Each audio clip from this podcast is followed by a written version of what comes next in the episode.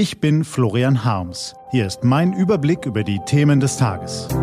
T-Online Tagesanbruch. Was heute wichtig ist. Freitag, 1. Februar 2019. Vorwürfe der russischen Regierung. Stickoxiddebatte und Jagd aufs Öl in Venezuela. Gelesen von Helena Schmidt. Was war? Getroffene Hunde bellen. Von Stellungnahmen russischer Regierungssprecher sind Journalisten einiges gewöhnt. Da werden gern mal Fakten verbogen, dass es kracht. Da wird geblendet und gelogen. Unliebsame Gegner werden öffentlich an den Pranger gestellt. Darauf gibt es in den Augen von t-online.de nur eine Antwort. Transparenz und Widerspruch. Deshalb hat die Redaktion gestern sogleich reagiert, als die Anschuldigungen der russischen Außenministeriumssprecherin publik wurden. In Deutschland gäbe es eine staatlich gesteuerte Verfolgung russischer Medien, behauptete Maria Sacharowa in ihrer wöchentlichen Pressekonferenz. t-online.de sei bekannt für seine Falschmeldungen über russische Medien. Florian Harms widerspricht im Namen der T-Online-Redaktion deutlich und weist die Vorwürfe entschieden zurück. Selbstverständlich sind seine Kollegen und er weder staatlich gesteuert, noch verfolgen sie russische Medien. Und sie berichten unabhängig und gründlich, aber kritisch über den Einfluss russischer Medien und des russischen Staates in Deutschland. Dass dies manchen Stellen in Russland nicht gefällt, liegt auf der Hand. Bellende Hunde eben. Stickoxid-Debatte.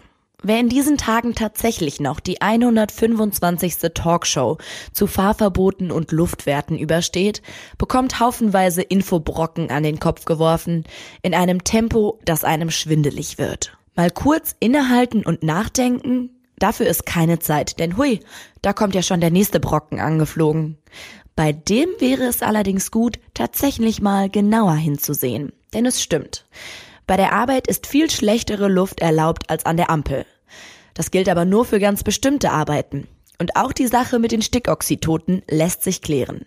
Es lohnt sich eben, genauer hinzuschauen. Mehr dazu auf t-online.de. Was steht an? Die T-Online-Redaktion blickt für Sie heute unter anderem auf diese Themen. Konflikt in Venezuela. Die Jagd auf das Öl hat begonnen. Wie ausländische Mächte in der Krise die Gunst der Stunde nutzen. Grundsteuerreform. Da geht es um Quadratmeter, Zuständigkeiten und vor allem sehr viel Geld. Sowohl für Mieter als auch für Vermieter als auch für den Staat. Und die Jahresbilanz der Deutschen Bank. Nach drei Verlustjahren könnte die Bank das Jahr 2018 mit einem Gewinn abschließen. Diese und andere Nachrichten, Analysen, Interviews und Kolumnen gibt's den ganzen Tag auf t-online.de.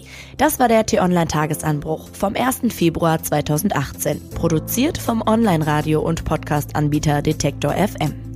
Morgen gibt's den Tagesanbruch am Wochenende mit dem Rückblick auf die wichtigsten Themen der Woche und dem Ausblick auf das, was kommt. Ich wünsche Ihnen einen frohen Tag. Ihr Florian Harms.